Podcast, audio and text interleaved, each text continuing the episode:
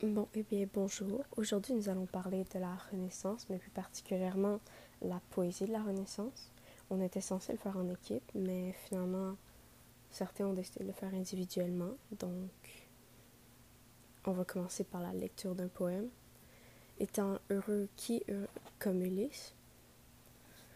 Donc, heureux qui, comme Ulysse, a fait un beau voyage, ou comme celui-là qui conclut la toison et puis est retourné plein d'usages et de raisons, vivre entre ses parents le reste de son âge.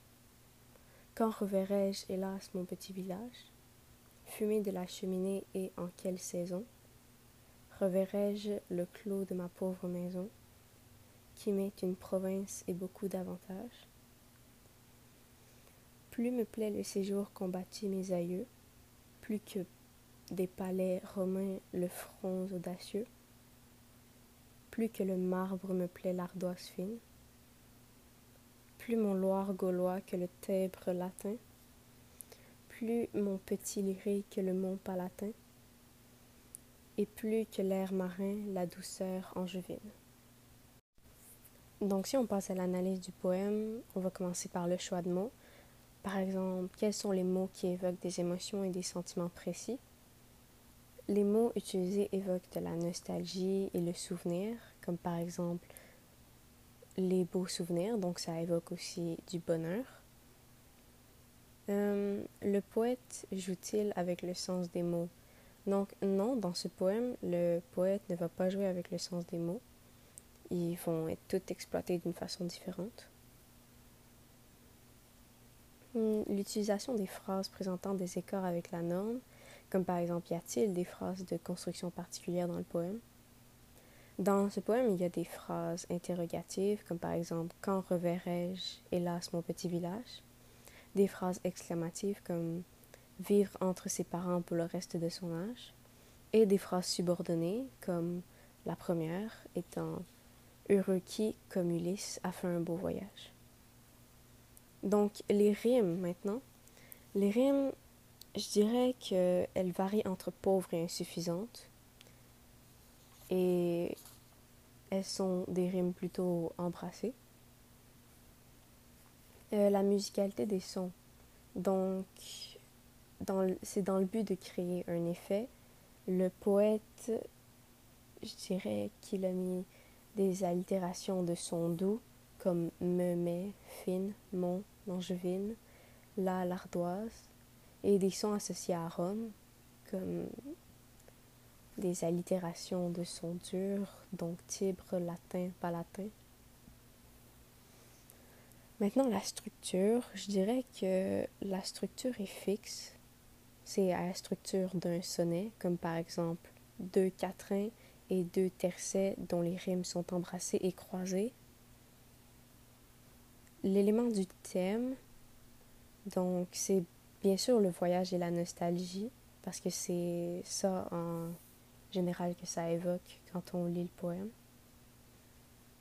Les chants lexicaux, ici, ce serait les chants lexicaux de voyage et nostalgie, encore une fois. Donc, voyage, ce serait séjour, conquis, air marin, voyage, revoir, palais romain, Loire gaulois, Tibre latin. Et nostalgie, ce serait plus mon petit village, ma pauvre maison, aïeux.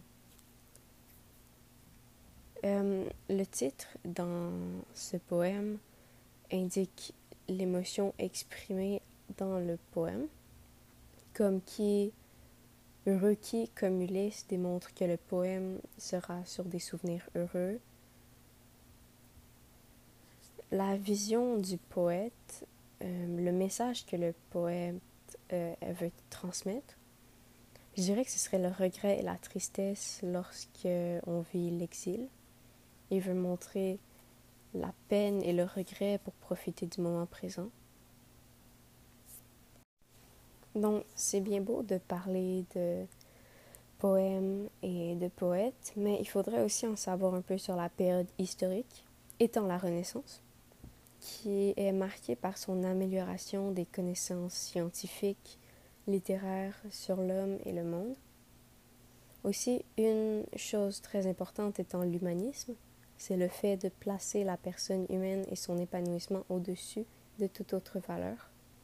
Une doctrine beaucoup développée.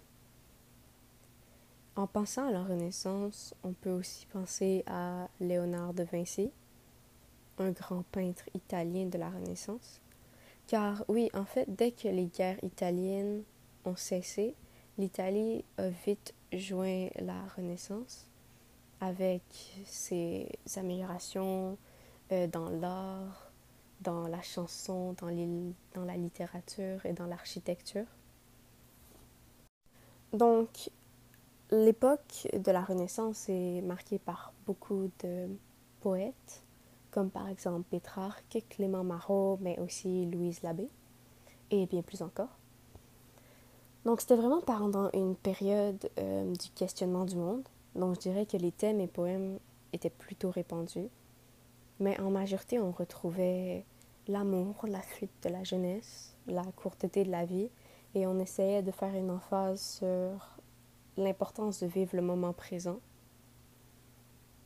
Euh, les poèmes les plus retrouvés, je dirais L'adolescence clémentine de Clément Marot, parce que c'est une poésie légère et attirante. Heureux qui, comme Ulysse, de Joachim de Bellay, comme euh, j'ai lu au début, pour son histoire et la mythologie grecque implicitement indiquée.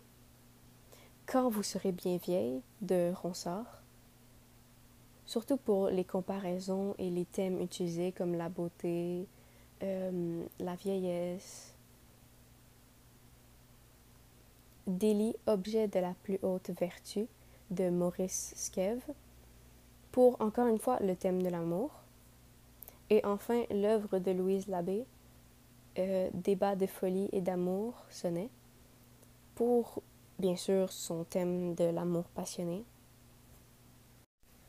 Bon, moi si je devais donner mon opinion sur euh, un auteur ou le style de l'auteur de la période, je dirais que personnellement mon auteur préféré de la Renaissance, ce serait Louise Labbé, qui était une fille de riche, donc elle a reçu une éducation plutôt moderne. Elle écrivait des poèmes où la femme vivait ses passions amoureuses et où est-ce que, ben, dans le fond, les choses que les gens osaient pas parler, les, les choses que ben, les gens en fait avaient peur de parler, elle, elle en parlait. Et c'est pour ça aussi qu'elle a fait un scandale et qu'on lui reprochait d'avoir une vie soi-disant trop libre, trop ouverte. Mais ses œuvres furent très appréciées euh, au fil du temps. Le poème que j'ai le plus aimé était justement de Louise Labbé. C'est Je vis, je meurs. Je trouve que les rimes sont bien mises en place. Les émotions sont un peu en tempête, comme genre l'amour, la joie, la, la tristesse, la douleur. Et c'est ça que je trouve qui rend le texte mille fois plus intéressant. Et donc pour conclure euh, cette émission sur la poésie de la Renaissance, on pourrait aussi euh, souligner en fait l'événement qui est considéré comme la fin de la Renaissance, étant l'édit de Nantes de 1598, qui marque aussi la fin des guerres de religion et est très souvent considéré comme le début des temps modernes. Et donc, j'espère que vous avez apprécié euh, et que vous avez appris plus sur la Renaissance et sa poésie. Et sur ce,